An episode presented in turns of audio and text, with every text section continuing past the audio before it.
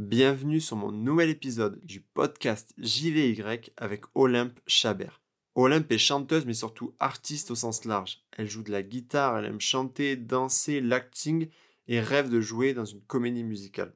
Après s'être lancée en indépendant et à force de travail, Olympe a vu passer une étoile, mais pas filante, une étoile qu'elle a su saisir pour se développer en s'ajoutant aux artistes du label Bonne Étoile initié par Big Flo et Oli. Olympe, c'est l'histoire d'une personne ayant des rêves, qui aime écrire, transmettre des émotions, mais c'est aussi une personne en qui vous pouvez vous reconnaître, parce que Olympe, on ne peut pas la mettre dans une case. On est revenu sur son parcours, sur de nombreuses histoires qu'elle a à vous raconter, sur des rencontres clés, le label de Big Flo et on a parlé de la vie aussi. Alors prenez place, confortablement, parce que le nouvel épisode du podcast d'IVY, ça commence maintenant.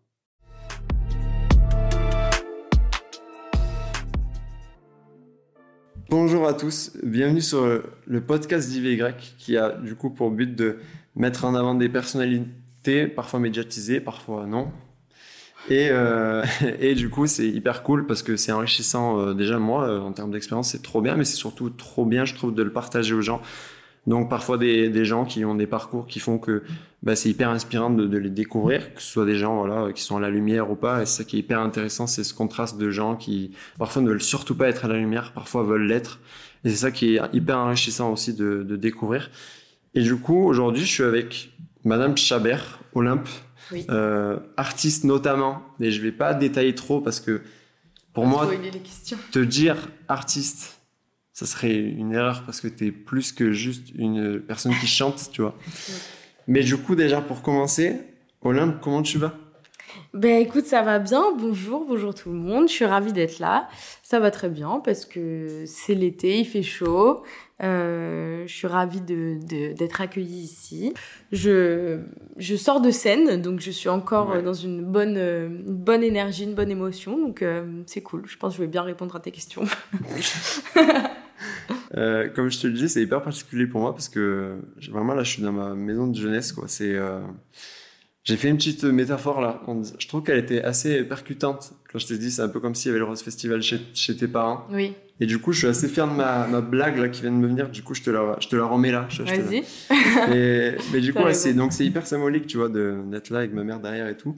Et, et, du coup, absolument génial à vivre comme expérience. Et du coup, hyper contente de partager ça avec toi. Je suis ravie, moi aussi. Euh, et du coup, ouais, quelles sont tes actus un peu euh, période été comme ça oui. euh, Voilà, donc il y a eu cette, cette soirée là. Donc mm. là, on est en juillet pour expliquer aux gens. Et donc, tu as fait une première partie de Lit. Tu peux dire un voilà. peu justement tes actus, bah, période estivale Ouais, là on est sur la période d'été, donc euh, on fait beaucoup de festivals. On sort euh, avec euh, mes musiciens d'une période sur l'année où on a fait beaucoup de dates, beaucoup de premières parties, d'éco-plateaux, etc. Il faut savoir que nous on choisit pas où on va. Je sais qu'il y a beaucoup de gens qui me demandent souvent de venir à des endroits. On, on choisit pas, on prend, on, prend les opportunités où elles sont et, voilà. Mais donc là on a fait beaucoup de premières parties de Zénith aussi, de Flo et Oli, qui c'était trop bien, incroyable. Et là on, fait aussi certaines première partie de festival, mais on fait aussi des, plateaux où juste on est booké en tant que, enfin, pour notre projet à nous, enfin, mon projet Olympe Chabert. Et du coup, c'est vachement bien aussi d'être, euh, ben, c'est enrichissant d'être programmé pour soi parce que les gens sont, sont là pour, euh, aussi pour te voir, enfin, même s'il y a des découvertes, mais mmh. au festival, euh, voilà, il y a souvent beaucoup de gens programmés, mais en première partie, voilà, on défend pas forcément euh, que son projet, il y a aussi l'autre groupe derrière. Et, et en fait, c'est bien parce qu'en festival, on, on, a le temps aussi de, de, jouer plus que 30 minutes. On peut jouer des 40, des 1 heure. Donc, euh, c'est pour défendre les morceaux et le projet, c'est autre chose, c'est sympa. Parce que là, je réalise pas trop, je t'avoue, même la fréquence. Quand tu es sur des périodes estivales, j'imagine que ça dépend de beaucoup de choses, et notamment des programmations. Oui.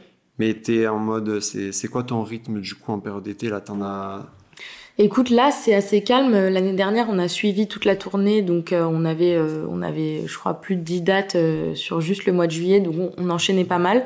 Donc c'est vrai que les, les entre-deux, on, on était un peu off, on se reposait. Là, vu que je suis pas, on n'a on a pas énormément de dates sur cette période, on, je fais beaucoup de studios aussi entre les deux. J'écris, enfin, je profite du temps entre les dates pour, pour travailler aussi la musique, donc c'est chouette aussi. C'est un autre rythme. Et comme je le disais tout à l'heure, il y a un truc qui te, je trouve, qui te définit, c'est que euh, t'es pas quelqu'un qui peut être mis dans une case donc la case chanteuse. Là, tu me fais plaisir. là, je te fais plaisir et je, je, ressens tellement ce truc pas, pas dans la musique que malheureusement, euh, j'ai souvent dit que j'aurais bien aimé faire The Voice si j'avais une voix pour faire The Voice. J'avais l'envie, mais j'avais pas la voix. Du coup, pour The Voice, c'est un peu le nom du, de l'émission. mais, mais du coup, ouais, donc moi dans d'autres domaines, mais du coup, je ressens euh, et je pense encore plus du coup quand les autres sont comme ça, tu vois mais euh, parce que en fait euh, les gens aujourd'hui et on en parlera après c'est ton ta trajectoire qui fait que les gens te connaissent comme chanteuse. Mais il y a le côté musicienne il y a le côté hyper intéressé par l'acting par euh, la comédie musicale il y a le, même le enfin il y a la danse même que tu as pu faire etc donc l'art de façon de façon générale en fait c'est quel est le premier art qui arrive dans ta vie tu vois, à quel moment ça arrive sur ta route Bonjour, je suis là. Euh. c'est marrant comme question. Écoute, je pense que c'est la musique. Déjà, je, je pense que j'ai toujours entendu de la musique parce que mes parents euh, en écoutent beaucoup, notamment mon père. Il y avait toujours, mes parents sont séparés euh, quand j'étais assez jeune, j'avais 3 ans. Donc après, j'ai tout de suite fait une semaine sur deux. Et je sais que chez mon père, j'ai un souvenir de constamment, il y avait de la musique en fond en fait. Donc euh, des playlists, euh, les goûts de mon père quoi. Donc il y avait de tout. Il y avait euh, beaucoup de chansons françaises, mais il y avait aussi de la comédie musicale. Il y avait du cabaret, il y avait du West Side Story, il y avait du Gainsbourg, il y avait du bah, Jane Birkin qui vient de mourir, paix à son âme. Énormément de, de musiques différentes, même du rock et tout. Et ça passait en continu. Il y avait tout le temps de la musique chez nous. Donc je pense que déjà ça m'a fortement, fortement influencé sur mes goûts musicaux, parce que du coup j'ai des goûts assez euh, éclectiques. Et, euh, et, aussi le fait de d'avoir peut-être une oreille musicale. Ma maman est chanteuse aussi. Enfin, elle a fait, euh, elle a fait du chant lyrique. Elle a fait. Moi, j'ai commencé par le chant lyrique du coup. Ah elle a fait du chant lyrique. Elle a fait de la comédie musicale aussi. Donc, elle chante. Elle chantait beaucoup. Dans, dans ma famille, on chante beaucoup du côté de ma, ma grand-mère maternelle voilà, il y a tout le temps des. Enfin, je, je pense que j'ai acquis l'oreille musicale déjà de par mon mes, mes racines familiales euh, qui qui. Enfin, voilà, la musique était très présente, donc je pense que c'est ça. Après les les films aussi, euh, on a beaucoup beaucoup regardé de, de films de de bah, les Demoiselles de Rochefort euh, pour reparler des comédies musicales, West Side, Air, tout ça. Et puis euh, des séries, tout ça avec mon père. On, avait un rituel avec ma sœur. On, regardait beaucoup des films, des classiques. Donc je pense que ouais, j'ai été vachement bercée euh, dans, dans l'art euh, de manière générale depuis que je suis petite quoi. Je n'ai pas vraiment de premiers souvenirs, mais voilà. Puis j'écoutais des, des cassettes pour s'endormir on a connu ça, nous. Ah ouais, hmm. ah, les, cassettes. Après, je crois qu'il n'y a plus les cassettes. ah non, c'est fini maintenant. Euh, maintenant, c'est sur les téléphones, euh, sur l'enceinte, machin. Nous, on avait des trucs en plastique euh, hmm. avec des cassettes qu'il fallait retourner pour avoir la suite de l'histoire. Moi, je me souviens de ça, mais on était petits, tu vois. Mais, mais c'est vrai que je me souviens de, de, de cassettes musicales, d'histoires autour des instruments je me souviens d'un truc qui m'a donné envie de me mettre au violoncelle, qui est le premier instrument que j'ai fait. C'était la princesse violoncelle et il y avait une sorcière qui, ah qui jouait du violon. ouais. Et j'avais, je sais pas, j'avais 4-5 ans, tu vois. Elle jouait du violon, ça pétrifiait les gens. Enfin, tu sais, j'ai des souvenirs liés. C'est, c'est quand même lié à la musique. On se rend pas compte, mais au final, c'est ça. Je pense que ça, ça fait naître euh, des aspirations. Et tes aspirations, justement, tu les as eues assez jeunes, mais comment tu as vécu la période collège-lycée Est-ce que dans ta tête, tu étais déjà en mode, euh, ben en fait, c'est sûr que c'est ça, tu vois? Est-ce que l'art, euh, enfin l'art, la musique surtout, mais était hyper présent dans ta vie et en fait, la trajectoire, elle a été évidente? Ou est-ce que ça a toujours été un truc bah, de plaisir familial, même si tes parents étaient quand même un peu dans le domaine artistique Mais est-ce que, tu vois, tu as direct collège-lycée, tu étais déjà dans ta tête en train de te dire, mais je veux ça, quoi? Bah oui, en fait. En fait, je pense que je me suis. J'ai jamais. J'ai pas de souvenir de moi voulant faire autre chose que de l'art, euh, que ce soit chanter ou jouer la comédie. Euh, donc je sais que même collège-lycée, je, je, savais que je voulais suivre une. Enfin, faire des études euh, dans ce milieu-là. Je. Voilà, je pensais faire du théâtre. Enfin, je faisais déjà en fait du théâtre, du chant. Je faisais déjà tout ça en extrascolaire, donc euh, je pense que je me suis toujours dit que j'allais faire ça. Du coup, si tout ce qui te plaisait était extra scolaire, ça se passait comment scolaire? Franchement, j'étais bonne élève. Hein. Ah ouais? Bah, en fait, j'avais des facilités. Déjà, j'étais dans un collège de ZEP, donc euh, j'étais à Clichy. Euh, dans... À l'époque, là, ça, ça, c'est... ça a un peu évolué, mais à l'époque, c'était, c'était un peu. euh, c'était la banlieue, quoi. Tout simplement. euh, pas la banlieue. euh, Enfin, la banlieue calme, il n'y avait Oui. pas non plus des. C'était pas, c'était pas non plus la banlieue dangereuse, mais je me souviens que j'étais parmi les meilleurs de, de mon collège sans grande difficulté parce que j'avais une situation familiale stable, Stable, que j'avais voilà quoi j'étais je sais pas je sais pas trop à quoi c'est dû c'est social hein, mais toujours est-il que j'avais du coup des facilités et que j'étais j'étais très très très bonne à l'école. Euh, j'avais euh, j'avais euh, 18 de moyenne je crois jusqu'à jusqu'à la quatrième euh, troisième ça a dû baisser un peu. Au lycée je me suis je me suis pris un petit un petit rappel parce que j'ai changé de secteur je suis allée sur Paris. Donc j'ai je suis passée du 92 au 8e et là j'ai là j'ai pris un petit Hmm, une truc à Lego là. une petite qui- piqûre de rappel de dire ah bah tiens finalement il faut peut-être travailler pour avoir des bonnes notes. Avant je bossais pas en fait. Et, et là j'ai senti il y avait des matières où ça allait encore. Mais par exemple les maths euh, les matières scientifiques euh, je, je rendais pas mes copies j'avais j'avais des zéros enfin je Ah ouais. j'avais zéro de moyenne quoi ou un de moyenne. J'étais là mais c'est bon je vais faire L je m'en fous mais je mentais à mes profs, je disais, mais je vous l'ai rendu, la copie. Il était en mode, bah non, non, vous me l'avez pas Aïe. rendu, euh, madame Chavert. J'étais là, ah bah j'ai dû la perdre, machin. Enfin, c'était le bazar total. Ouais. Mais bon, je suis allée en L, donc au final, j'ai eu mon bac euh, assez tranquillement. Et euh, voilà, mais je me suis, me suis beaucoup basée sur mes facilités. J'avoue que je mettais pas beaucoup d'énergie dans, dans l'école. quoi. J'étais assez maligne dans le sens où je savais à peu près où est-ce qu'il fallait que je travaille un petit peu pour Ouais. euh, garder des bonnes notes et tout. Et puis voilà, ça s'est fait euh, assez euh, tranquillement, quoi. Et au final, assez jeune, on parle de musique, c'est c'est un des trucs euh, clés au final quand on pense aux années plus tard. Mais tu as commencé à faire des covers du coup Oui. Des reprises, euh, mais assez jeune au final. J'ai vu que c'était euh, là parce que nous on a Euh, connu la période des réseaux sociaux où tu fais des reprises quelque part, mais en fait c'est un truc qui était même existant avant de te dire euh, pourquoi pas les mettre sur les réseaux, non? Ouais, tout à fait. C'est vrai que là, je, en y repensant, j'ai, bah, je sais que déjà j'ai, fait de la guitare assez jeune, donc, euh, enfin, du chant, du chant de la guitare. Euh, et du coup, je faisais en fait beaucoup de reprises toute seule, juste dans mon coin ou avec devant ma famille. Où j'avais une, j'avais des plein de feuilles de d'imprimés de musique que j'aimais bien avec les accords. imprimé, Et oui, aussi. Je me souviens, j'avais une petite guitare de voyage que je prenais avec moi et dans les pochettes, j'avais euh, un paquet de feuilles de paroles. avec, euh, tu sais, des trucs de Bruno Mars, Ouais. euh, de je sais Je plus, vois de la Katy. Perry, tu Ah, vois, des ouais. trucs comme ça. Et je et euh, et en vacances, je passais mes journées à faire ces ces petites chansons là, à reprendre avec ma guitare. Et je pense que quand j'ai quand j'ai installé Instagram, j'ai dû l'installer en 2017, un truc comme ça, 2017-2018. J'ai dû poster. C'était pour ça du coup. Non, c'était- ou- pas ou pour ça, c'était la pression sociale, je pense. Tous mes potes l'avaient, j'étais en mode allez, on le met. J'ai tenu un peu longtemps en me disant non, je vais pas l'installer, je suis au-dessus de ça. Puis après, j'ai- j'étais en mode Je non, reste aux cassettes. ouais, ouais, grave.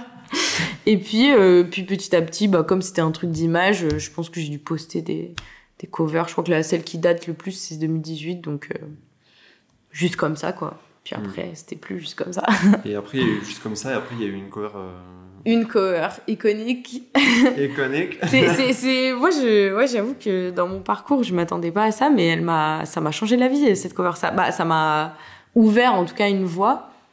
Donc, la cover de Columbine, qui était euh, un medley de leur album Adieu bientôt. Et j'ai repris, euh, enfin, j'ai fait ça euh, vraiment juste parce que j'étais fan euh, à l'époque, je suis encore. Je me suis dit, trop bien, je fais ma petite euh, reprise. J'identifie les membres du groupe, je me dis, ça se trouve, ils vont voir il voit, il reposte. C'est l'UJBK qui reposte sur la page officielle. Ça prend euh, plein de vues, je prends plein d'abonnés d'un coup. J'étais là, wow, wow, wow. Déjà, moi, j'étais juste trop contente que un groupe que j'admire, euh, Ouais. voilà, me me valide entre guillemets en disant euh, c'est cool on a bien aimé ta reprise mais alors après euh, tout ce qui arrivera après je je m'étais je m'en étais pas douté quoi. Parce qu'après les gens m'ont dit vas-y continue. Ah ouais. trop bien des reprises guitare voix en mode rap trop marrant trop cool. Fais-en plus. Et j'étais là ok. Je crée ma chaîne YouTube. Début du public. let's go. Début du public Ouais. ça a bien marché. Et après je me suis dit bah si je je commençais déjà à écrire des chansons à l'époque et j'étais là mais en fait pourquoi pas faire de la musique moi en fait? Puisqu'il y a un public Bah, carrément. ouais. voilà Et du coup, il y a eu fin lycée, donc tu as parlé du bac L, etc. Mhm. Et ensuite, si j'ai bien suivi, deux ans de conservatoire plus une année en classe libre au Exactement. cours Florent, c'est ça? Exactement. Wow, tu as bien, tu as tes sources. J'ai mes sources. oui, c'est ça. J'ai donc j'ai passé le bac et tout de suite après j'ai j'ai passé trois conservatoires. C'était sur euh, c'était des concours. Hein. J'en ai passé deux en théâtre pur Mhm. et un en comédie musicale. Et euh, finalement, j'étais acceptée dans les trois et j'ai choisi la comédie musicale parce que c'était le plus complet. C'était ça que je voulais faire. Je voulais, je voulais pas choisir entre le chant et la comédie à l'époque. Donc je me suis dit comédie musicale. Exactement. Mhm. Je me suis dit comédie musicale, c'est parfait pour moi. Je vais pouvoir faire tout ce que je veux. Je vais pouvoir danser. Je, voilà, j'étais hyper euh, motivée à faire ça. Et, euh, et c'est vrai que bah, c'était, euh, c'était génial. Quoi. J'ai trop, trop, trop kiffé. J'ai passé deux ans là-bas. Et, et déjà pour comprendre, comment ça se passe deux ans là-bas? Parce que Bah, en fait, c'est tellement différent d'un parcours euh, Ouais, c'est vrai. d'études. Alors déjà, c'est marrant parce que je m'étais inscrite à la fac quand même. Ok. J'ai été acceptée à la Sorbonne en art du spectacle. Ah oui C'est une filière qui existe. Je savais pas. Je crois que je n'y ai jamais mis les pieds. Parce que je me suis dit. T'as Bon, dit si, si, j'ai mis les pieds, mais vous m'avez pas vu. je crois que j'y suis allée une fois. ouais. Je me suis dit, bon, si je suis acceptée nulle part, faut bien que j'ai un Ouais, parcours, plan, faut bien que j'ai quelque chose à faire. Donc j'étais acceptée à la Sorbonne. Et après, quand j'ai eu mes conservatoires, j'étais là, bon, euh, la Sorbonne, c'est gentil. Enfin, genre, je sais ce que c'est, les filières comme ça. Tu passes ton temps assis en amphi à étudier l'art du spectacle, Ouais. mais tu Mm. fais pas beaucoup. C'est de la théorie, c'est beaucoup de théorie, un peu de pratique, mais voilà, je me suis dit, à choisir, je vais dans le conservatoire. C'était en plus une formation euh, euh, quasi gratuite, puisque c'est. C'est. euh, comment dire c'est, Enfin, c'est c'est un truc public, en Ouais. fait. C'est une formation publique. Donc tu payes 500 euros l'année. Et... Alors que les écoles de comédie musicale, qui sont des trucs euh, privés, ça coûte 6000 euros euh, l'an. Et, et c'est. Enfin, c'est pas forcément des meilleures formations. C'est pas une formation, mais c'est très cher. Donc j'étais très contente d'être en public. Et alors, bah, concrètement, j'avais cours euh, tous les jours, quasi, toute la journée. Et on avait des cours de chant, de danse, d'interprétation, de, hum, de chœur. euh, on, avait, pff, on avait plein de cours différents, en fait. Plein de Tout cours lié à différents l'art, en fait. Il y a tout de- lié à l'art et tout relié à la comédie musicale. C'est-à-dire que moi, j'ai fait. euh, J'avais un peu de culture de par, mes- par mes parents, mais j'ai fait quasi toute ma culture comédie musicale euh, en étant dans la formation. C'est-à-dire que les profs m'ont énormément appris. Être au contact d'élèves qui sont fans de comédie musicale, qui ont envie d'en faire, ça m'a beaucoup appris. J'avais vraiment des lacunes et tout. Et, et j'ai vraiment découvert ce milieu qui est un milieu quand même spécifique, même si on chante, on, danse, on, voilà. Là, c'est spécifique, c'est de la comédie musicale, c'est un art particulier, euh, très exigeant. Et ça m'a, ça m'a vraiment enseigné l'exigence et le fait de, euh, travailler euh, absolument tout le panel artistique pour pouvoir juste être au service d'une œuvre et performer du mieux qu'on peut. Et aujourd'hui encore, je me sers de tous ces- toutes ces choses que j'ai appris, apprises, appris, euh, dans mon projet à moi. Je, je m'en sers euh, tous les jours. quoi. C'est c'est adaptable à d'autres choses, mais c'est vraiment un- une base très solide. Je recommande à tous les artistes de faire euh, une formation de comédie musicale. C'est vraiment très, très enrichissant. Et la différence avec cours Florent, du coup, qui pour moi est encore une fois Alors- un truc hyper flou, tu vois. Cours Florent, donc c'est. Bah, les cours Florent, déjà, c'est une institution, c'est. Voilà. Et donc, ils ont plusieurs classes. De base, c'est le théâtre, mais ils, a- ils avaient ouvert, du coup, cette année. L'année où je finissais mon conservatoire, ils ouvraient une classe libre. Donc, libre, ça veut dire Libre. sur, sur concours. Ça veut dire. euh, Oui, libre encore, on y revient. Euh, ça veut dire euh, moins cher. mais avec un concours plus pas difficile mais plus élargi quoi il y avait beaucoup de demandes et c'est une formation un peu euh, j'ai pas envie de dire élite parce que c'est bête enfin c'est pas vraiment ça mais euh, peut-être un peu plus poussé plus complexe. En tout cas nous on avait nos cours au théâtre Mogador. Donc déjà c'était une opportunité en plus que enfin que n'avaient pas les classes dites normales. Donc on avait nos cours au théâtre ce qui était incroyable. Et je, je trouve que c'était plus exigeant. Je pense de par la, la notoriété du, du, cours Florent. Enfin, il y a quand même une, voilà, une, une marque un peu, donc une exigence. Euh, c'était plus intense aussi. Euh, on avait, on avait euh, du fitness euh, tous les matins, on avait des cours tous les jours à 9h. Enfin, voilà, on, on avait vraiment. Euh, et c'était un panel un peu plus large aussi. On avait des cours plus spécifiques, on avait des claquettes, on avait du hip-hop, on avait du classique, euh, on avait euh, voilà plein de plein de choses différentes et, euh, des, des profs, enfin des profs super. Après j'ai eu des, des, super profs aussi au conservatoire.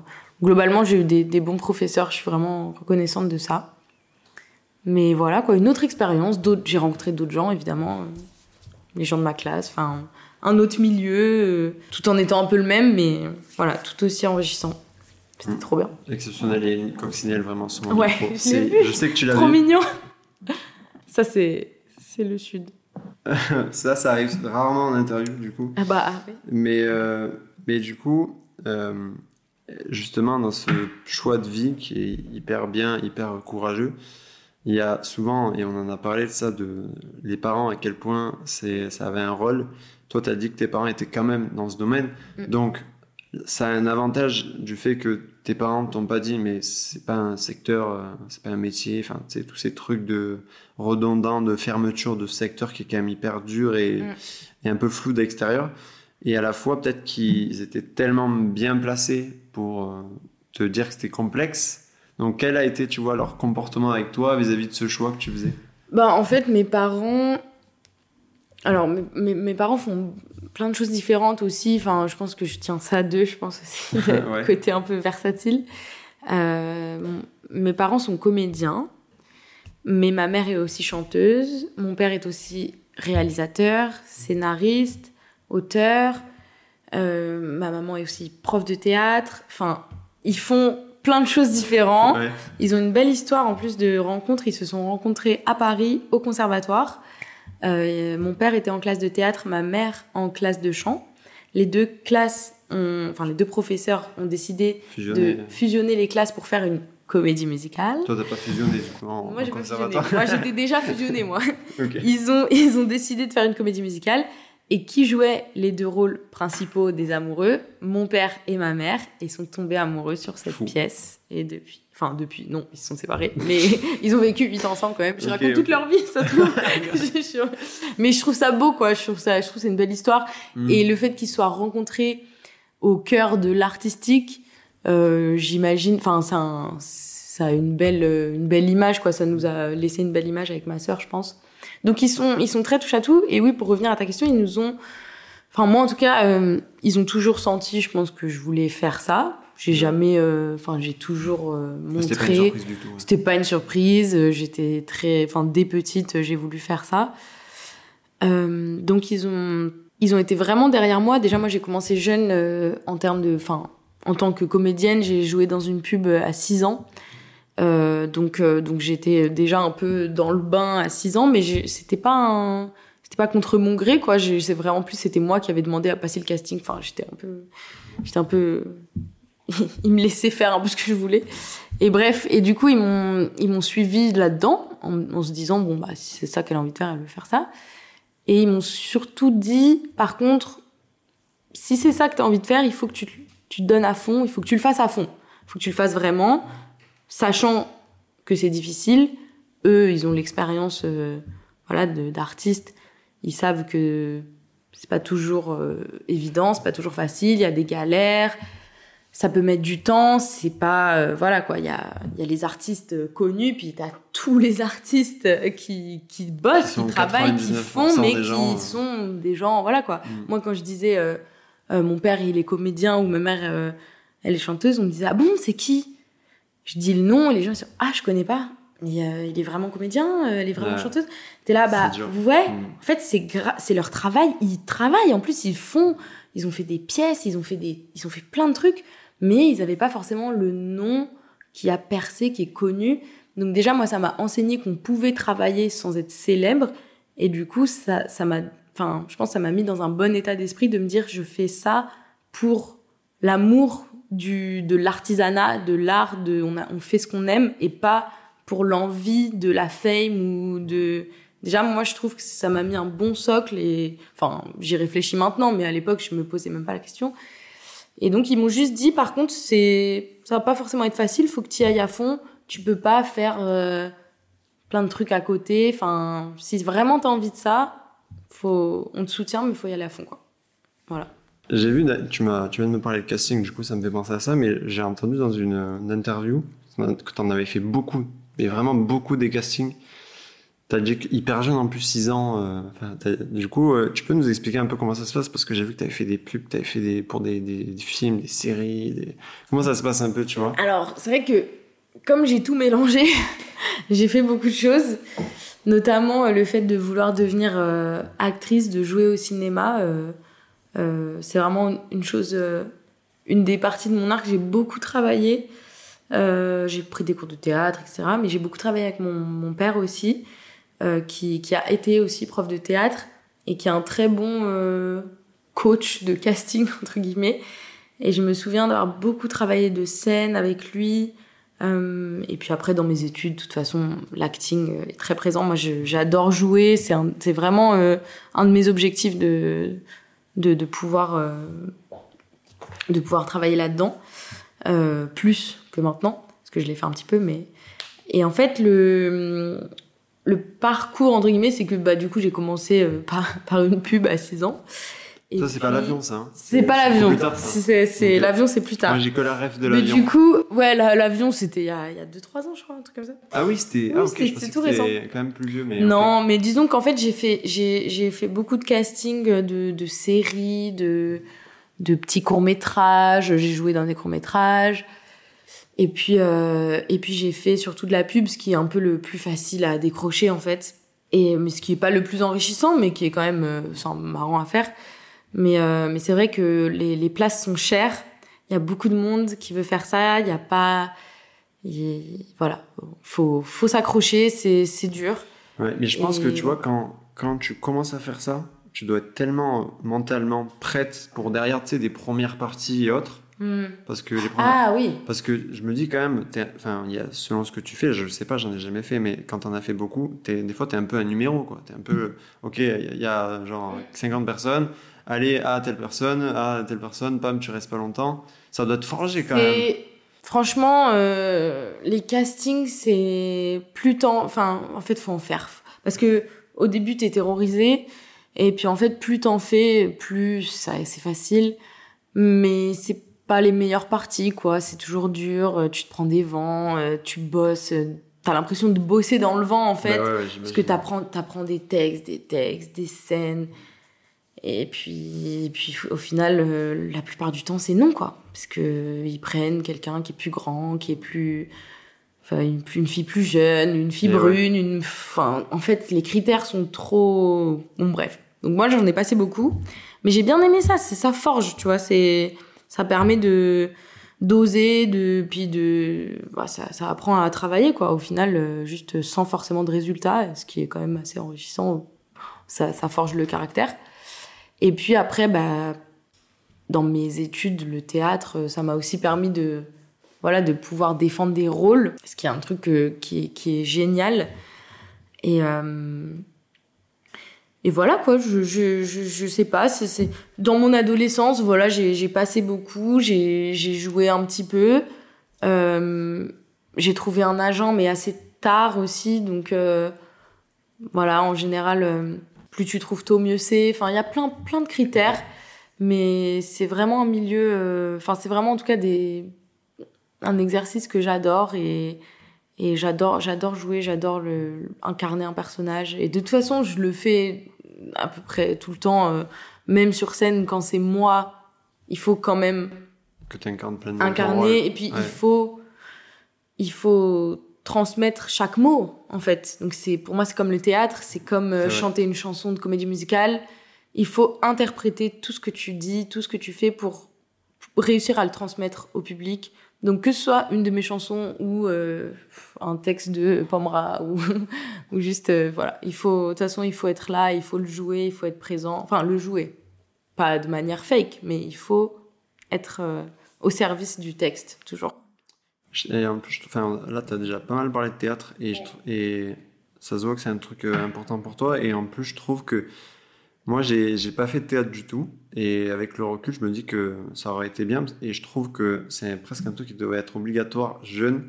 Parce que, tu sais, on est tous dans notre quand même réalité de euh, un peu fermé, un peu d'avoir peur, toujours d'avoir honte, tu chercher juste d'être dans le juste milieu social, tu vois. Pas faire trop de vagues, faire le truc stylé, mais pas le truc trop. Euh, qui est plus stylé maintenant. Enfin, tu sais, il y a un truc de mode et mm. tout, et du coup, on n'assume rien. Et moi, par contre, j'ai eu pendant mes études de la prise de parole, des cours euh, où il y avait de l'impro, il y avait de la gestuelle, tu vois, des trucs comme ça. Et ça, plus tout, tout l'inconfort, tu vois, de mettre podcast comme ça à mesure, de tester des choses un peu comme toi, tu vois. Je trouve que ça favorise les l'épanouissement, tu sais, dans la vie, de tester des trucs un peu nouveaux, de se pousser. Et la prise de parole et le théâtre, ça contribue à ça. Il y a on a vu une chute. de partout. Une chute de coccinelle, c'est vraiment arrivé euh, comme de la pluie, quoi. C'est trop mignon. Bah ouais, ouais, forcément. Bah, en fait, moi, je pense que c'est aussi, faut, faut, faut jamais forcer les gens, tu vois. Il y a des. Non, carrément. Je pense qu'il y a des gens, des enfants qui, qui sont pas faits pour ça, puis qui n'aiment pas être, euh, des, tu vois, des gens vraiment très timides en fait, faut tomber sur les bons profs parce que il y a des profs de théâtre qui sont qui sont tyranniques, euh, qui sont pas pédagogues. Euh, j'en ai pas, c'est pas mon cas, j'en ai pas rencontré des comme ça, mais je sais que ça existe et je sais que c'est dur pour certaines certaines personnes qui se sentent démunies en fait face euh, aux exercices et au fait de devoir se se mettre face au monde, aux, aux autres. Mmh. Donc, je pense que ça peut être amené de manière progressive et ça peut être hyper bénéfique mais c'est pas non plus fait pour tout le monde. Je pense que ça peut être une souffrance pour certains. et pas... Mais, mais c'est vrai que, de toute façon. Il y a une partie de ça qui favoriserait quand même l'épanouissement de sentir pleinement euh, soi et, et, surtout par rapport au regard des autres qui est quand même très présent, je trouve. Bah, je pense que ça a fait redescendre la pression en fait. Une fois que tu t'es mis entre guillemets en ridicule devant les gens, une fois que tu t'es exposé, que tu as dépassé une peur de dire un texte ou de jouer un truc. Euh, même des exercices tout bêtes de théâtre, de, de, de des exercices de clown, ou, parce que le clown c'est une vraie discipline aussi, du fait de se mettre en ridicule devant les autres et tout. Ouais, et euh, vraiment, une fois que tu as dépassé des, des, trucs comme ça, je pense que tu peux être renforcé, quoi. Tu peux. Ouais, grave. Et du coup, on parlait des covers qui ont mené à pas mal d'opportunités, qui t'a fait aussi rencontrer beaucoup de labels, avant celui qu'on connaît maintenant. Oui, euh, sur lequel on va pouvoir. C'est marrant parce que quand j'ai fait Loïc, Faudrait que je regarde, mais je crois qu'il a dit il pareil. dit pareil, mais je sais pas pourquoi. Mais je crois que dans la maison, c'est très Loïc. C'est notre mojo. Je crois que c'est Loïc qui l'a lancé, mais c'est vrai que Bonne Étoile dans la maison. Il y, a, vraiment dans la maison euh, très souvent. Et en plus, là, c'est vrai. C'est dans ta maison. C'est dans ma maison. Mais, euh, mais ouais, et donc il y a, y a eu voilà, toutes ces rencontres avec les labels, donc avant Bonne Étoile. Mm. Mais tu peux m'expliquer un peu déjà la démarche, tu vois Parce qu'en vrai, euh, pareil, les gens entendent le mot label mais c'est dur de savoir euh, qu'est-ce que ça apporte même en fait un label sans forcément aller dans les détails. Mais du coup, pourquoi cette démarche? Comment ça s'est passé tes, tes, rencontres avec tous ces labels? Alors, alors du coup, donc moi j'étais dans mes études. Je lance ce, truc là, euh, cette chaîne YouTube, ça marche. En parallèle, je rencontre euh, Jules Jaconelli qui est mon premier binôme. Euh, la personne avec qui j'ai commencé à faire de la musique. Et j'avais rencontré d'autres personnes aussi en parallèle euh, qui, qui commençaient à me, me démarcher, entre guillemets, à me dire j'aime bien ce que tu fais. Euh, moi, j'ai une boîte, j'ai une structure, j'ai rencontré des gens, des gens chez Sony, des structures indépendantes.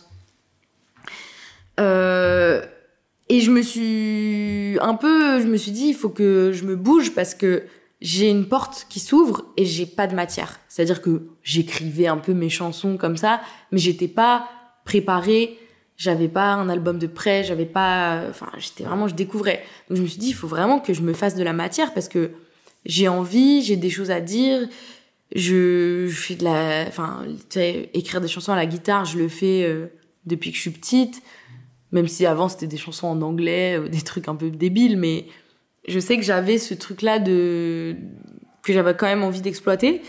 Et, et donc au final, bon bah toutes ces rencontres n'ont pas donné grand-chose parce que j'avais pas assez en fait de, de matière artistique. J'ai rencontré donc Julia Connelly avec, on a, avec qui on a fait de la musique ensemble. On a, on a composé mes premiers sons ensemble, donc Trop, qui est mmh. le premier son qu'on a sorti.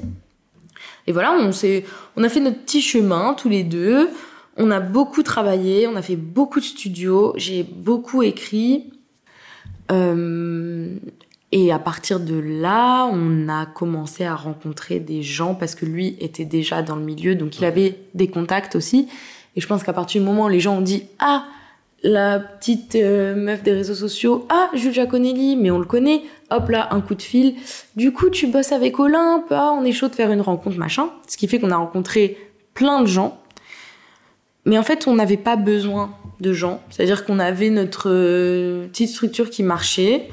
On avait décidé de sortir euh, des sons en indépendant. D'ailleurs, c'est ce qu'on a fait sur les, deux premiers morceaux. On, on les a sortis tous les deux en indé. Et et voilà quoi, en fait, c'est. On avait, pour l'instant, on n'avait pas de besoin de signer avec quelqu'un. Les gens qu'on a rencontrés, ça n'a pas été des coups de cœur, même si c'était des gens euh, très gentils qui faisaient leur travail, tu vois. On n'était pas forcément conquis par. Euh, on s'est dit, c'est cool, ils sont motivés et tout, mais ils vont pas forcément nous apporter quelque chose. Et puis il faut savoir que signer, il y a des contraintes aussi, donc on s'est dit, il vaut mieux voilà garder nos avantages. Et puis voilà, on a sorti les deux premiers sons, c'était trop bien, ça a marché. On a été hyper soutenu par Spotify, par les plateformes. Vraiment, tout le monde était derrière nous, ça a fait des super bons scores. Enfin, moi, j'étais trop contente, quoi. J'étais là, c'est cool, on peut s'en sortir euh, seul, quoi. On, il y avait personne avec nous, quoi. On était, et je me suis dit, c'est cool, euh, ma musique, elle marche, euh, voilà. Et puis, on s'est un peu heurté alors déjà, moi, il y a eu, il y a eu, j'étais en plein dans mes études, j'avais beaucoup de choses à faire, il y avait le Covid, enfin, j'ai plus exactement les périodes précises, mais je sais que c'était un peu le bazar. Et à un moment, on, on s'est rendu compte que potentiellement, on allait avoir un peu besoin d'aide quand même, notamment besoin un peu d'argent pour développer le projet, peut-être besoin de plus de réseau, même en termes de concerts, pour trouver des concerts et tout. Et à ce moment-là, enfin, je sais plus, dans la période, Big Flo Oli m'avait envoyé un, un message. J'avais répondu en positif. Il m'avait dit oui, on, a ouvert notre label, on cherche, euh, on cherche des signatures, on aime bien ce que tu fais. J'avais dit bah grave, on peut se rencontrer. J'avais pas eu de nouvelles pendant un an. Voilà, beaucoup de gens connaissent cette histoire, mais elle est lunaire. Euh, ils m'ont pas calculé pendant un an et ils sont revenus un an après en mode mais attends, on s'était pas vu, on s'était pas. Qu'est-ce qui s'est passé? J'étais là, bah vous m'avez ghosté. Et ils étaient en mode attends, on va se, on va, on va se faire une rencontre, désolé et tout. Moi, j'étais pas forcément en mode on va signer, mais je voulais bien les rencontrer, quoi. Je respectais vachement leur travail. Et voilà, on s'est rencontrés, ça a été euh, un coup de cœur. Enfin, en tout cas, moi, je me, je me suis pas posé la question euh, très longtemps. Je me suis dit, c'est cool, ils sont artistes, ils sont jeunes, ils comprennent ce que je fais. Ouais, ce que tu vis. Euh, ils comprennent, ils ont, ils ont tout vécu déjà, quasi. Ils ont, ils peuvent tout anticiper. C'est pas, c'est pas que le boss de label qui va te parler, dire des te dire, voilà, te dire des grandes phrases. Eux, ils me disaient des trucs qui étaient durs, hein, des fois, mais au moins ils me parlaient vrai. Ils me disaient nous, genre, euh, ils me promettaient pas la lune en mode on va te faire percer en deux ans et tu vas devenir. Ils étaient en mode tu vas en chier, ça va être dur, mais par contre on est, on va être avec toi et tout. J'étais là, franchement c'est carré. Et voilà, on est parti avec eux, on a signé avec eux. Et, du coup, j'ai bien fait, parce qu'après, j'ai signé aussi en parallèle avec Bleu Citron, qui est mon tourneur, qui vient de Toulouse. Et alors là, le début des, de la scène, et c'est vrai que ben, ça a développé mon projet aussi de faire de la scène et de faire mes chansons sur scène. Ça a ouvert une dimension. Et j'ai appris mon, ce métier, en fait, que je ne connaissais pas. Enfin, je le connaissais d'une autre manière, mais mm. je l'ai éprouvé différemment. Quoi. Et quand, justement, ce message parce que tu l'as dit les labels tu voyais pas trop mm. mais à la fois tu voyais quand même le frein de ne pas le, de pas se diriger vers ça parce que c'est ce qui permet de se développer mm. quand tu as ce message de, de Flo ou Oli ou les deux j'en sais rien et que tu vois que pendant un an il n'y a pas de réponse est-ce qu'au début tu t'es pas dit j'ai rencontré plein de labels là j'ai peut-être un truc C'est un test, tu t'aurais pu te dire, euh, tu sais, il y en a, je pense, t'aurais pu les, tu vois, les plomber, euh, Ouais. c'est tellement dur quand même. Je crois pas parce que déjà je faisais d'autres choses à côté, Ouais. donc j'étais pas. Ta vie ne reposait pas. Voilà, ma vie ne reposait pas. J'étais très contente de faire ce projet et voilà. Mais à l'époque, j'en avais pas non plus et encore aujourd'hui, mais je je- j'avais pas l'ambition d'en faire toute ma vie quoi, vu que je fais, enfin, je fais plein de choses à côté. Et même si aujourd'hui ça me prend beaucoup de temps, donc c'est plus difficile de faire d'autres choses. À l'époque, j'étais vraiment dans mes études, j'étais J'étais dans mes auditions de comédie musicale, enfin, sais, je passais des auditions, je faisais des claquettes, j'étais en mode, je pensais pas à Big Flo et Oli, Ouais, tu ouais, vois. J'étais en mode, c'est c'est pas grave. Et, et puis après, mais ensuite, quand on s'est quand on s'est rencontrés, j'étais vraiment contente, quoi. C'était pas du fake, mais c'était tout était assez naturel, quoi. J'ai pas eu vraiment de de ressentiment ni rien. Et justement, euh, je trouve qu'il y a- y, a un truc qui est hyper présent, et bon, peut-être que ça peut aider tes expériences avant, mais ton rapport au stress, c'est un vrai sujet, je pense, dans la vie d'un artiste, euh, parce que des fois, on se rend compte qu'il y a des gens qui ont fait des belles carrières et qui, même longtemps après, ont quand même toujours ce truc très imprégné, tu vois, en eux, peut-être parce que c'est leur personnalité, ou tout simplement parce que c'est pas facile d'aller Mm. sur scène devant plein de gens, quoi, mais c'est quoi ton rapport à toi? Surtout qu'en plus, toi, t'as quand même dans ta trajectoire, il y, a- il y a eu des opportunités de première partie par et Oli, etc., où il y a quand même vite eu beaucoup de gens, quoi. Quand tu fais des Bercy, Ça des sûr, ça c'est sûr. Ils t'as vécu foutu dans le grand bain euh, Ah direct, Ah, quoi. là, m'ont là, dit, on est tiens, encore sur un vas-y. grand bain, ouais. Grave. Ah oui, bah oui, clairement. Là, c'est le vrai, là, ouais. Bah, c'est sûr que bah, déjà, moi, j'ai vécu le stress depuis. Enfin, le stress fait partie de mon métier d'artiste, entre guillemets. Parce que quand tu vas en casting, tu stresses. Quand tu vas en audition, tu stresses. Quand tu vas monter sur scène, tu stresses. Même quand tu fais la dernière répétition du spectacle, tu stresses. Ouais. Quand tu. Quand tu fais écouter une chanson pour la première fois, tu stresses. Quand tu la sors, tu stresses. Tu te dis, les gens, ils vont pas aimer, machin. Et alors là, j'ai découvert l'autre stress, le stress de la scène en tant que représentante, parce que défendre un projet qui a été écrit par quelqu'un d'autre, c'est quelque chose, mais défendre son projet, Ah ouais. venir prendre la parole en disant j'ai écrit ça, je vais vous le chanter et genre vous allez m'écouter, Ouais. c'est autre chose. Et je peux te dire qu'au Ouais. début, je me chiais dessus. Mais alors, euh, vraiment, les premières scènes, j'étais oh, en PLS, terrorisée. Genre, c'était, c'est, je, j'ai, c'était un stress différent, mais vraiment, Ouais, vraiment dur, quoi. Et en fait, euh, le travail, plus tu bosses, plus t'es Plus tu fais des scènes plus t'es sur tes appuis, plus ton truc il est carré, moins tu vas stresser, plus tu fais des scènes. Évidemment, j'ai pas du tout le même niveau de stress aujourd'hui Mm. qu'il y a un Ah, je t'ai an. pas senti très stress, moi. Non, ça va. T'as un petit truc en Bien sûr. qui est toujours... euh, Toujours. Mais je pense que si t'arrêtes de stresser, Ouais, il faut arrêter, un de, problème. faut arrêter de Mm. faire ce métier. Mais il y en a beaucoup qui disent ça, c'est un peu une phrase bateau, mais je pense que c'est vrai. Parce que si tu stresses pas, c'est-à-dire que tu t'en fous. Ou alors que- peut arriver des choses, même à Ouais. un mec qui perd... euh, ouais. Ouais, puis le stress, ça montre que t'as as envie de bien faire, que voilà, tu, que tu t'en fous pas, quoi, tout simplement. Et c'est vrai que c'est pour ça on parle de bon stress, mauvais stress. Le bon stress, c'est le stress de- d'avoir toujours envie de bien faire, et je pense que c'est le stress qu'il faut garder. Mais le stress qui te paralyse, il est, il est pas, il est pas agréable à vivre, et il faut, il faut réussir à s'en débarrasser. Et voilà quoi. Moi, généralement, même au début, quand je stressais, une fois que t'es parti dans le concert, Ouais. ça va. Ça peut revenir à des fois où tu te dis, ah, les gens, ils sont plus avec moi. Horrible. Mais en vrai, si t'es à ta place, que tu sais pourquoi tu fais ça, tu sais pourquoi tu le fais. Enfin, pourquoi tu fais ça et, Mm. et que tu le fais du- d'une manière qui est. Enfin, voilà, quand, quand, quand ton, ton envie, elle est là, je pense que, je pense que ça va. En tout cas, moi, j'ai appris à le, à le gérer cette manière. Il y a une date super importante qui est quand même le point éphémère. Où, franchement, tu regardes des vidéos, tu te dis, euh, les gens étaient vraiment là, quoi. C'est. C'était, il y avait 300 personnes, c'est ça C'est la hein première fois que j'ai un parler en interview. C'est vrai? Bah ouais, c'était il y a pas si longtemps. Enfin, si, c'était il y a. Ah, mais non, c'est pas la première fois. ému carrément. C'est pas la première fois. Mais je suis émue, mais Mais grave. normal, c'est pas la première fois. Je... Mais du j'en coup, ouais, dis- dis-moi comment t'as Mais incroyable, et- c'était incroyable. C'était incroyable. Bah, déjà, j'avais déjà fait une date solo, mais il y avait moins de monde. Les... Je sais pas, je, je l'ai pas ressenti pareil. J'avais sorti moins de morceaux, donc les gens connaissaient moins. Là, j'ai eu vraiment un, un côté euh, vraiment marré, en fait. Vraiment, les, les- toute la salle, entre 2 et 300 personnes, je sais pas exactement, mais qui était. Qui... qui chantaient en chœur. Chanter, ouais, tout simplement. Même les chansons qui n'étaient pas sorties. Ouais. Donc j'étais là, les chansons qu'ils entendent sur les stories Insta, quoi, que je fais ouais. sur scène mais qui sont pas encore sorties. J'étais là, mais. Qu'est-ce qui se passe fous, Vous êtes des fous. Et tu t'y attendais Mais en arrivant. T'as réussi à garder quand même le, le cap euh, Franchement, bah oui, parce qu'il faut bien, et puis parce que. Ouais, non, mais ça doit être perturbant quand même. C'est perturbant, mais j'étais tellement contente que j'avais envie de rendre, tu vois, j'avais envie de, de gérer le truc. Mais il y a plein de moments où j'ai perdu, pas mes moyens, mais où j'étais là, euh, on le voit sur les vidéos, je suis là, oh là là, c'est trop, c'est trop, vous êtes trop gentil, vous êtes trop mignon.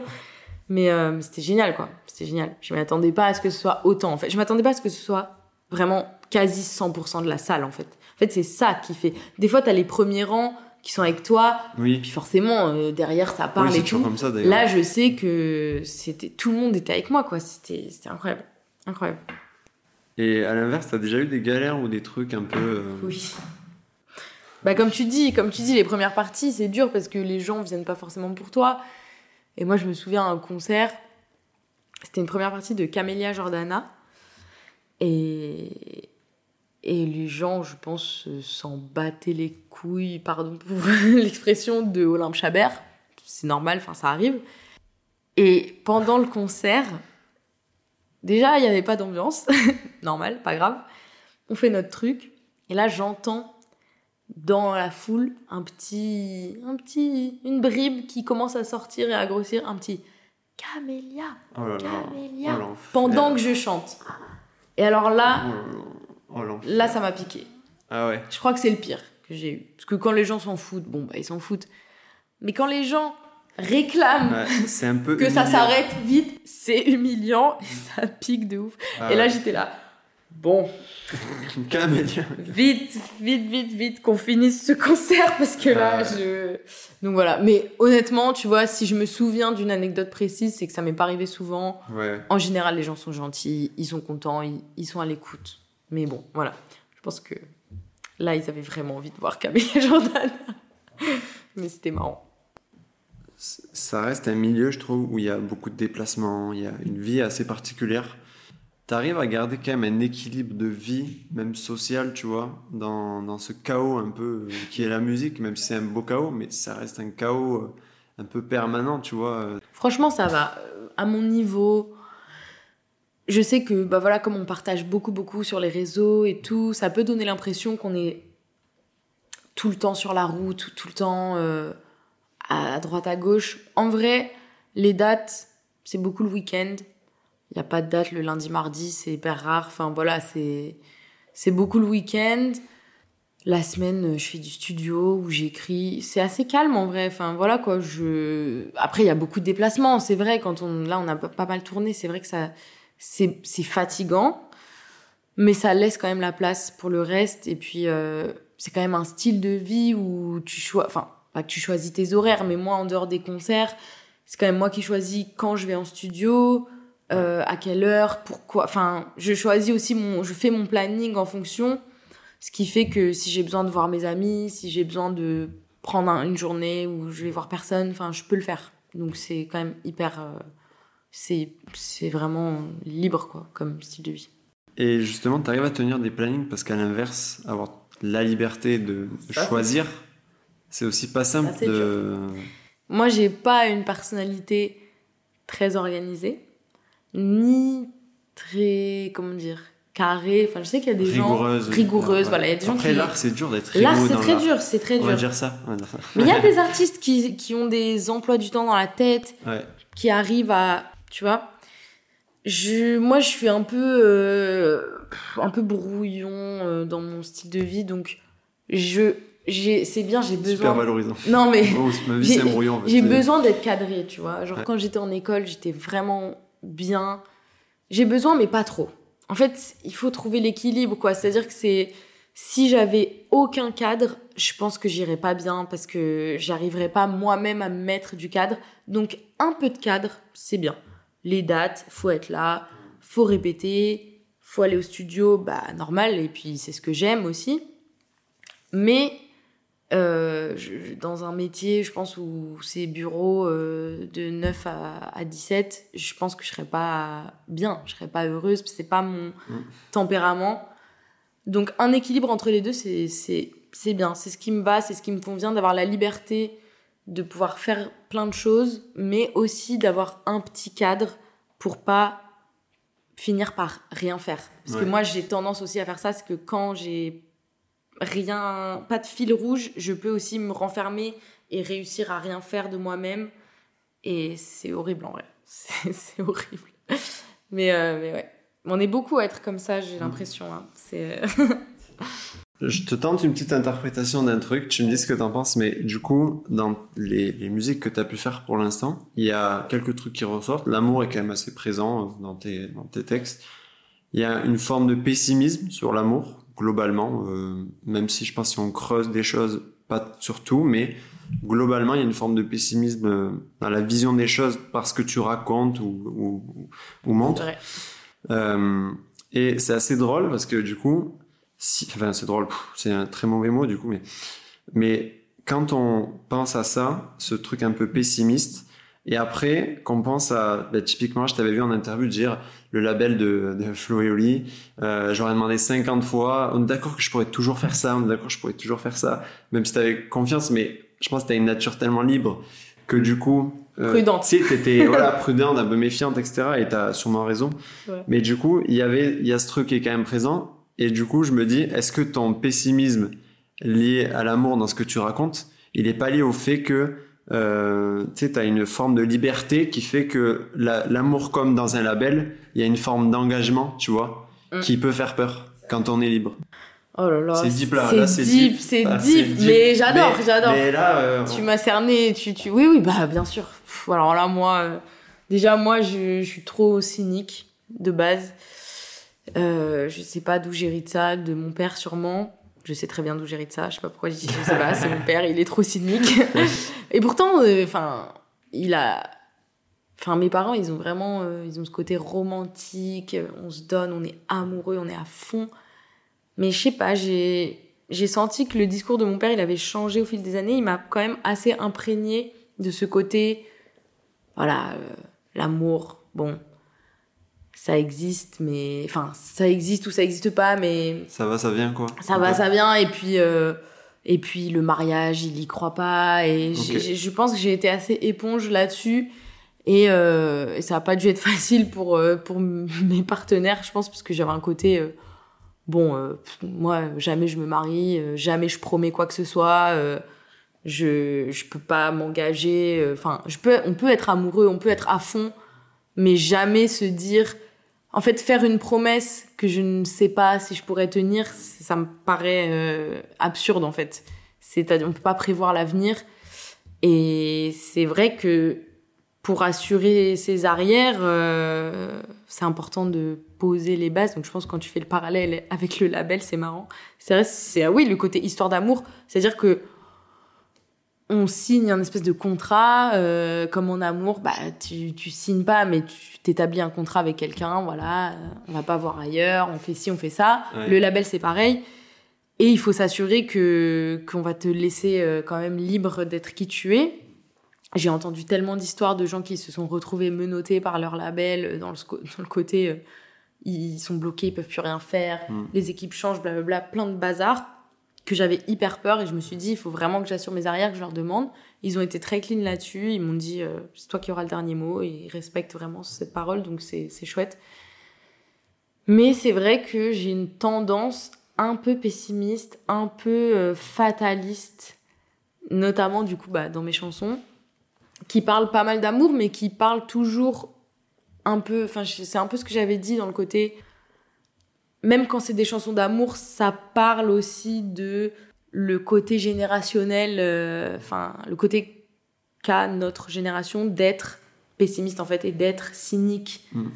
Ah, c'est vrai que tu chantes beaucoup cette génération ben ce qui pense et ce qui fait que les gens aiment ce que tu fais, je pense aussi.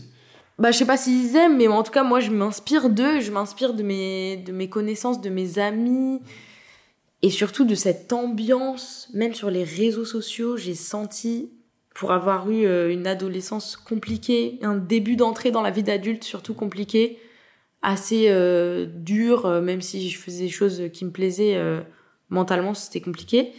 Et du coup, j'ai eu j'avais les réseaux et j'ai senti, tu sais, j'ai eu accès à des communautés euh, de gens euh, de mon âge. Il y avait beaucoup d'autodérision sur euh, le mal-être, les envies, des fois de suicide, le côté on sait pas où on va, on sait pas ce que va devenir la planète. Il y a, il y a un peu un truc de d'avenir incertain. Mm. Euh, et du coup, on, c'est pas qu'on se complaît dans notre tristesse, mais un petit peu. Il y a un peu un côté de ça devient notre marque de fabrique. Fataliste. C'est fataliste et puis on finit par en rire. Ça devient un peu notre truc de pff, on est la, la génération déprimée euh, et la génération un peu euh, désabusée en fait. Et ça, je, je l'ai vachement ressenti. Après, quand t'écoutes en plus du, du rap, des trucs comme ça, il y a, ce côté-là aussi où on- le sujet est vachement euh, traité. Donc je pense que ça a été mon angle un peu de, mais inconsciemment, hein, d'attaque. Et donc même quand je parle d'histoire d'amour et tout, il y a ce côté, tu vois, dans ma terre, euh, voilà, il y a le côté, ben, j'ai pas réussi à m'engager alors que j'étais amoureuse. Roméo et Juliette, Non, c'est toi qui dis mon engagement. depuis bah le oui, mais c'est ça, Ouais, c'est euh, Roméo et Juliette, c'est euh, bah on s'aime tellement et on est tellement malheureux qu'on va mourir ensemble, c'est notre forme de de de cynisme, mais c'est toujours euh, il y a enfin tout peut être un peu lié, je pense que je pense que c'est vraiment ouais l'angle d'attaque un peu de de ma musique mais sans vraiment que je l'ai choisi ou conscientisé quoi, mais mais j'aime bien. Et, et du coup, on, on a beaucoup dit le mot pessimisme là. Ouais. Juste avant, j'ai parlé de questions, euh, points éphémères, ton évolution, Mm. le label, les trucs qui se passent hyper positifs. Est-ce que ton pessimisme n'a pas été un peu toqué par l'optimisme qui est arrivé en mode Ah euh, oh c'est quand même cool ce qui se passe est-ce que tu vois ça influence pas du coup un peu peut-être ton état d'esprit et donc peut-être ta façon de faire la musique etc Mm. Mais je vais te dire, pour moi, le meilleur exemple euh, sur ta question, c'est le deuxième album d'Orelsan, Le chant des sirènes. Il raconte son apogée, quasi, son entrée dans le monde euh, du succès. Et il le raconte tellement bien. C'est-à-dire que tu sens le Aurel d'avant, c'est-à-dire qu'il n'a pas changé d'état d'esprit, mais il te raconte comment, oui, il vit des choses positives, mais le, le négatif n'est jamais très loin. ouais un peu ancré en lui euh, Et surtout autour de lui, quoi. Il arrive à choper, euh, parce que le, pff, chanter le bonheur, c'est cool, mais quand c'est pas ta patte, il faut réussir à trouver dans l'épanouissement, il faut réussir à, à trouver ce qui, n'est, ce, qui, ce qui est négatif et ce qui, ce qui va créer du relief, en fait. Et puis lui, a, je trouve qu'il réussit trop bien sans se plaindre, sans dire je suis pas reconnaissant ou j'en ai rien à foutre du succès. Non, il est, on sent que il est à sa place et tout, mais il te raconte les choses telles qu'il les vit, c'est-à-dire ben je sens que je suis plus assez présent pour ma famille, je sens que ben il y a des vautours autour, autour de moi, les gens me parlent plus pareil. Il réussit à te raconter le truc et je pense que c'est vraiment un exemple moi que j'essaye de de enfin j'essaye de prendre exemple en tout cas de me dire il faut il faut réussir à, raconter ce qu'on vit euh, honnêtement en fait et de après d'une manière euh, d'une manière euh, à ce que ça parle aux gens mais c'est pas parce que on vit des trucs positifs qu'il y a rien à raconter. Il faut faut réussir et puis en plus même quand ça va bien ça va toujours mal enfin de toute façon moi j'ai pas envie d'écrire sur du faux je j'y arriverai pas j'écrirai sur ce que je ressens. Et je pense que le mieux c'est que ça ressorte de la manière euh, dont ça doit. Là j'ai écrit récemment une chanson sur la scène. Euh, j'ai essayé d'être le plus honnête possible sur mon ressenti. C'est pas négatif mais c'est un peu triste. Et pourtant euh, je suis toujours heureuse de jouer de chanter. Mais je trouve que voilà il faut si on a envie de raconter des choses il faut être honnête avec soi-même. Ça sortira toujours euh, d'une manière assez pure je pense Tu es en train de parler de la scène, etc. C'est quoi un peu tes, tes petites projections? Il y a eu pas mal de singles, ça avait parlé d'EP.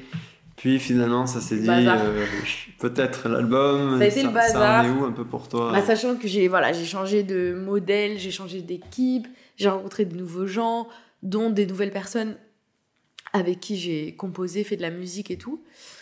Donc ça a un peu mis le projet dans tous les sens. Et là, on a réussi à recentrer. Moi, en tout cas, j'ai réussi à retrouver un peu vraiment le ce que j'avais. Enfin, voilà, le.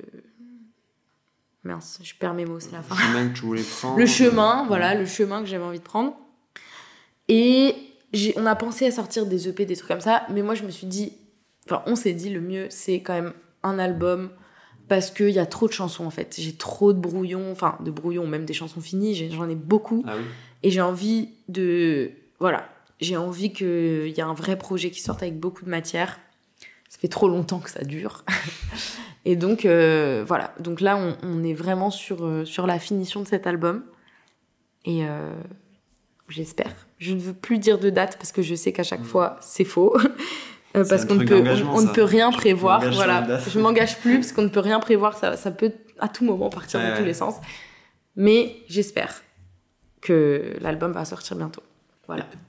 Du coup, toi qui as tellement de choses, d'idées, c'est ça qui est trop bien aussi. On en avait parlé d'ailleurs tout à l'heure de, ce truc. Euh, au contraire, c'était peut-être même génial d'avoir plein d'idées parce que du coup, ça pouvait te faire prendre des routes peut-être encore mieux que si tu étais resté dans un cadre précis. Euh, dans 5-10 ans, là, tu te vois en mode. Euh, ah, si on peut te souhaiter, tu vois, le truc un peu idéal pour toi dans 5-10 ans, est-ce que tu serais genre une grande chanteuse Ou est-ce que tu aurais, je sais pas, tu ferais de la musique, mais tu aimerais avoir fait en même temps du cinéma Franchement, j'aimerais. Le, mieux qu'on puisse me souhaiter, c'est que je puisse tout faire en fait. J'aimerais bien avoir le, le temps, les, les, opportunités de tout faire. Moi, euh, mon rêve aussi, c'est quand même d'être premier rôle dans une comédie musicale. C'est quand même est-ce que tu pas lâché? Est-ce que tu jamais lâché que je lâcherai pas, ce que je lâcherai pas. Premier rôle au cinéma, incroyable. Même pas premier rôle, je dis premier rôle, mais ça sert à rien. Un rôle, un beau rôle qui me plaît, qui, enfin voilà, qui, qui me va aussi, puisque voilà, ça sert à rien d'être casté pour être casté, mais des rôles, euh, voilà, à défendre sur scène, comédie musicale ou derrière la caméra. Je sais que j'ai à donner, tu vois, sur, euh, enfin c'est peut-être présomptueux de dire ça, mais en tout cas, Quoi C'est un ressenti. C'est un ressenti. En fait, j'aime tellement ça, jouer, que je serais frustrée de, de passer à côté de l'expérience. Parce que je sais que j'aime ça et que j'ai envie d'apprendre encore plus là-dedans. Donc, euh, si vous voulez me caster au ciné, allez-y. un petit rôle pessimiste. Un petit rôle, n'importe. non, mais même rôle marrant, en vrai, mais enfin n'importe.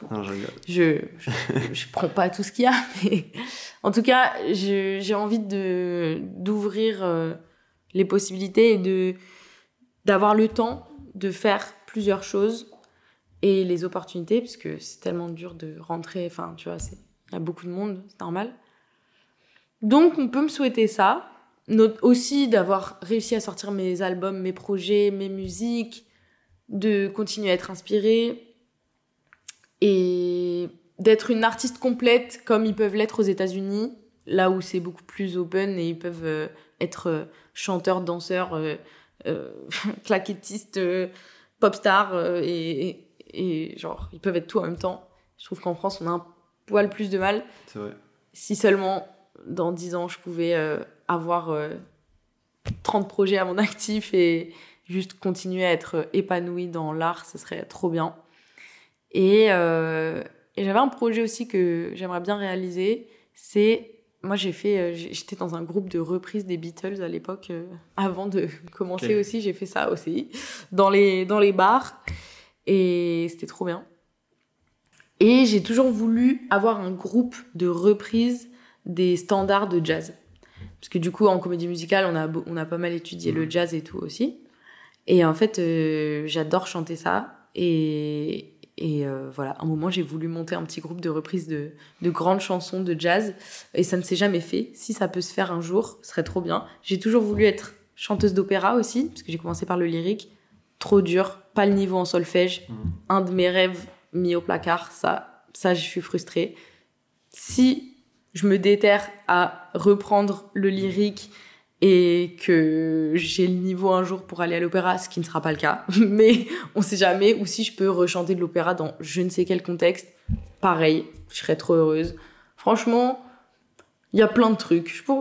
J'ai plein de trucs à faire encore. C'est bien, c'est des choses à Franchement, un peu trop, mais il y a le temps, de toute façon, bah la vie est longue. Mais voilà. On va rester sur ce petit La vie longue pour finir. La vie est longue, on a le temps.